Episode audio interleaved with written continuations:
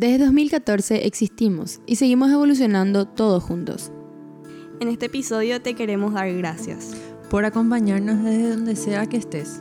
Acompañándonos en los siguientes minutos. Somos Araceli Bobadilla, Amalia Ortiz y Mayra Giangreco.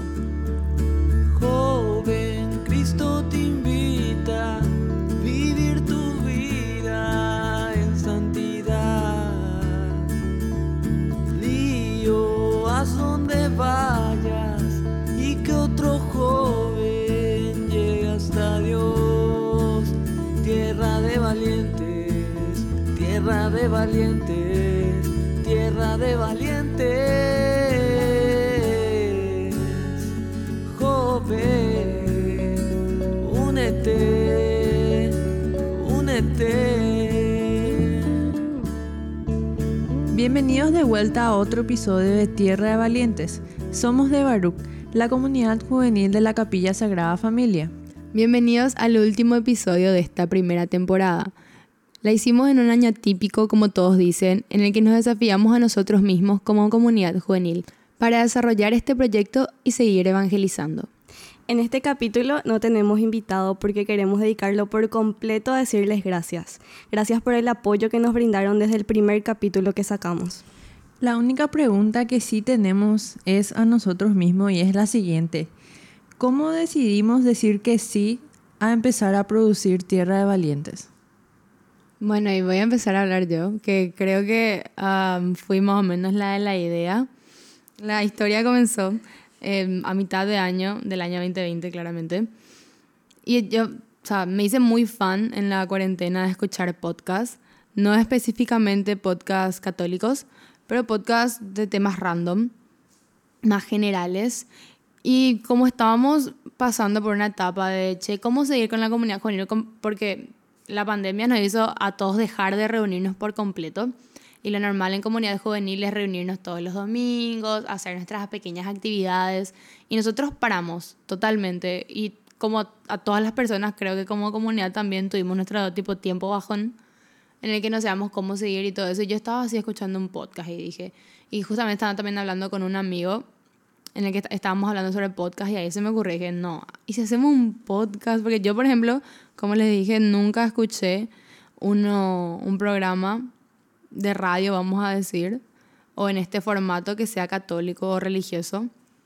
Obviamente seguro hay y sé que hay, pero en ese momento no sabía. Entonces dije, vamos, ¿y qué hacer?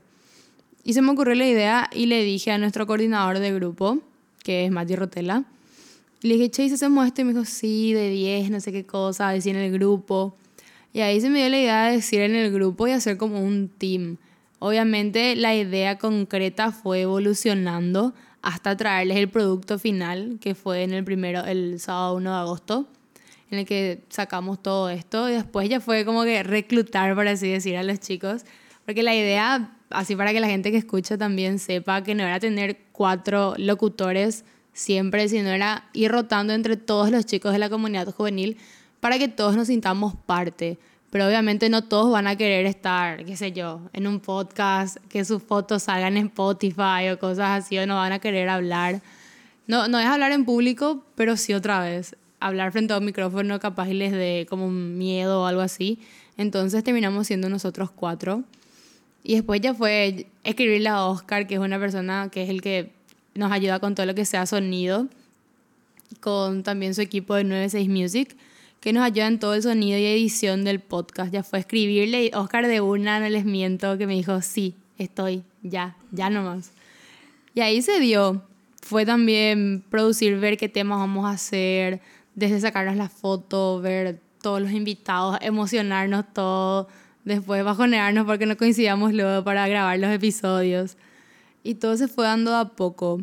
Fue una experiencia, creo yo, para mí la primera de esto. Y a mí me re enorgullece saber qué tipo lo hicimos juntos. Y pese a las adversidades de llegar a donde grabamos y tener que hacer todos los protocolos, hacerlo así medio como podemos también. Y ir, e ir mejorando día a día. A mí personalmente, yo cuando vi este aviso que lanzó Ara en el grupo, yo vi así. Y pocos eran los que se animaban realmente porque es difícil. Yo soy súper tímida, yo no soy luego para las cámaras, no quiero luego. Y yo, iba a mil, y tipo no sabía si lanzarme o no, digamos, porque tenía mucho miedo. Hasta ahora luego tipo tengo pánico escénico y me cuesta mucho. Y nada, pero pensé que era una gran oportunidad también, porque desde lo poco tal vez que, que vivimos o que aprendemos, podemos ayudarle a alguien. Y este fue un proyecto que en lo personal me ayudó muchísimo a forzarme a mí a aprender muchas cosas, ¿verdad? Porque no es que venimos y improvisamos nomás acá, sino que tenemos reuniones, o sea, eleg- elegimos el tema, investigamos para traerles algo que realmente les ayude y les sirva. Y a mí en lo personal me hizo crecer muchísimo todo esto y me parece súper lindo. Y yo estoy en las mismas que Mayra. Cuando había así, me quedé y dije, ¿me anoto o me anoto? y esperé muchísimo tiempo porque no me decidía. Porque yo también soy súper tímida, me cuesta mucho expresar, expresarme. Y después me animé y dije, seguramente con esto me voy a, a soltar más, como se dice, voy a dejar de ser un poco tímida. Y me anoté. El primer episodio sí me costó muchísimo. Hasta ahora me sigue costando un poco, pero se aprende mucho. Personalmente se aprende muchísimo porque compartís tus ideas con, con tus amigos y sabes la idea que ellos tienen también y sus conceptos y todo eso y te ayuda mucho, en serio. Y creo que yo, por ejemplo, al inicio, para los que no sepan, yo soy, o sea, estudio periodismo, entonces dije, qué genial manera de fusionar más o menos mi profesión o mi futura profesión con mi fe. Y dije, chao, vamos a hacer. Y después nomás cuando ya pregunté, ya mandé el mensaje, nadie me respondía, todo me quedaron en visto. Yo así, rayos, ¿qué hice? Nadie va a querer, porque sé que no todo, como, como dijeron las chicas, capaz y les cuesta. Y a veces con la práctica vamos mejorando pero es algo que creo que se dio tan orgánico y a la vez no otra vez, porque como le dice Mayra, en sí los episodios, el desarrollo de estos, lo que ustedes escuchan es algo más orgánico y es muchas veces una conversación y otras veces cuando son temas muy complejos que no queremos venir a decir cualquier cosa también. Investigamos, leemos, tratamos de tener un guion, es bien estructurado, lo mismo con el invitado que venga o la invitada. Entonces es a la vez algo tan orgánico y tan inorgánico, porque es siempre está el miedo que creo que a todos nos pasó en algún momento en estos 20 episodios de qué pasa si digo algo mal sobre la fe y alguien que sabe en serio escucha y dice qué hacen estos hablando de fe siendo que no saben casi nada. No sé si les pasó. Sí, realmente sí, es que es un desafío, porque eso es lo que digo, que desde lo poco que sabemos al menos tenemos la buena intención y buscamos y tratamos de darles lo mejor. ¿Y cuál les parece que haya sido capaz el invitado que más les dejó? Porque ah, creo que tuvimos entre 10 y... Voy a reinventar. Pero creo que entre 15, ponele 15 invitados con la- contando las parejas tipo uno a uno. Ahora hemos tenido unos 15 a 14 invitados más o menos. ¿Cuál capaz es el que más les dejó, el que más se acuerdan por ahí? A mí el invitado que, de hecho que con todos los invitados aprendí muchísimo. No, no es que hacemos el guion y ya sabemos todo sí o sí cada uno. Yo sé que aprendió algo de cada invitado y se le quedó algo. Pero a mí se me quedó más el del diácono Don Blas. me, y si no escucharon ese episodio, escuchen. Es Vayan. buenísimo. A mí me llegó muchísimo. Es súper bueno. A mí, en lo personal, el de Marisa Reyes. Yo la admiro muchísimo a ella y sé que tiene muchísima preparación y como que su vida es testimonio realmente. Entonces siento que aprendí un montón en- con ella. Igual que con todos, ¿verdad? Pero ese se me quedó grabado. Y así como dijeron las chicas, creo que todos los episodios y todos los invitados nos dejaron algo. Porque siempre cuando un invitado así se iba por las ramas y se notaba que le gusta, no sé si iba por las ramas, pero cuando empieza a hablar y se Sí. nota que le gusta, todos nos quedamos así, wow. Todos mirando así, no sé, después nos quedamos todos, ¿cómo seguimos así? Tengo que decir esto. Y a mí, a mí lo que me pasó es que, no sé si porque fue el episodio en el que yo no pude estar para grabarlo, pero lo escuché totalmente fuera de lo que era la producción. Porque cuando nosotros grabamos y a veces yo escucho los episodios para ver algunos errores, porque así perfeccionista lo Y en este episodio yo no estuve, no escuché todo lo que ya dijimos previamente. Entonces, el que me, me llevó muchísimo, el último episodio de Adviento, que es con el padre Julio, Y a mí, no sé, lo escuchamos con mi mamá en el auto y era, wow. Como dice tanto, tantas cosas lindas. Y siempre, no sé si porque le aprecio mucho al padre, pero siempre pasa que viene acá a nuestra capilla o estoy en alguna misa que él va, va a presidir o preside y es así, wow.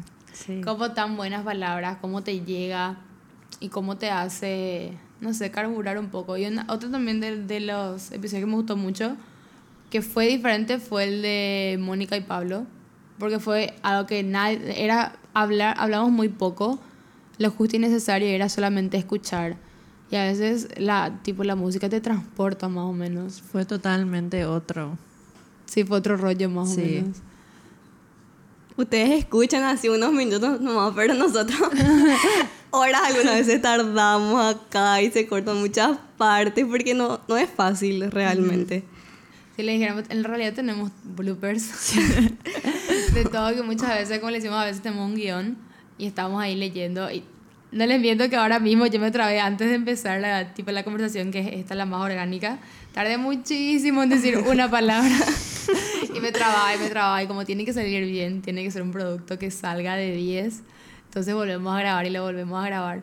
Pero creo que viene la satisfacción de que al final a la gente le gusta, porque nos pasó, por ejemplo, con algunos chicos que se unieron a nuestra comunidad juvenil luego de escuchar el podcast y que le hayan escrito al coordinador de comunidad y les diga, che, escuché su podcast, me re gustó esto, me quiero unir al grupo.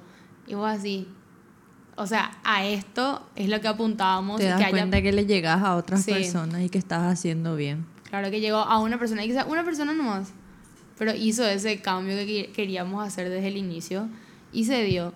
Y también pasó con las señoras así de la comunidad acá en la capilla, te, nos ven así en la, en la celebración o en la misa y les escuché en su podcast y, tú, y vos tu corazón, ¡pum! explota más menos. señora. Y otra, o- hablando de otros episodios, no sé si. A mí no sé si me gustó mucho porque fue muy entre amigos el episodio con el episodio de noviazgo con Ana y Enrique, que si no escucharon ese episodio, Escuchen. escúchenlo. No sé porque fue como una conversación entre amigos o porque se sintió tan genuino. No sé, yo me acuerdo así viéndoles a ellos grabando y yo así, ay, qué Nosotros moríamos de amor. Mucha ternura. Sí. Entonces creo que tres episodios lo dije porque lo que dije tanto. Pero capaz esos, esos fueron los episodios que más me llegaron por lo genuino que salió. Como tan genuino así que te transmite luego. Y después como le digo al volver a escuchar, me recuerda así cuando grabamos, digo, esto fue tan genuino y sé que fue fuera de guion, que es lo que ellos piensan y es lo que ellos sienten. Creo que eso es lo lindo. Así que les instamos a que salgan de repente su zona de confort y, y que pierdan ese miedo, porque sin darse cuenta capaz le pueden ayudar a muchas personas y pueden hacerle llegar todo a muchas personas, así como nos pasó a nosotros. Y con esto cerramos nuestro episodio número 20. Muchísimas gracias a todos nuestros invitados, todas esas personas que nos dijeron que sí sin dudar, para aportar su granito de arena en este proyecto tan especial para nosotros. Muchísimas gracias. Un gracias súper especial y un aplauso grande se lo lleva a Oscar Gómez, quien desde el día uno nos dijo que sí a este proyecto, nos ayuda con todo su equipo de sonido y edición. Sin él, Tierra de Valientes no iba a ser posible. Y por último, también un gracias súper especial a Pablo Ortiz y Oscar, quienes se encargaron de la interpretación de nuestra cortina, la que escuchan al comienzo, que es como un lema no solamente para nosotros, sino que también para toda la comunidad juvenil de Baruch. No se olviden de seguirnos en las redes sociales, en el Instagram como arroba baruch-sf y en el Facebook como Capilla Sagrada Familia Palma Loma. Muchísimas gracias por acompañarnos en estos minutos y en todos los minutos que venimos compartiendo desde agosto. Y muchísimas gracias a Dios que todo esto lo hacemos por Él y para Él. Él quien nos unió y nos animó a seguir evangelizando en este año tan difícil que pasó. De nuevo, muchísimas gracias por escucharnos todas las semanas. Nos encontramos de nuevo si Dios nos los permite. Esto fue Tierra de Valientes.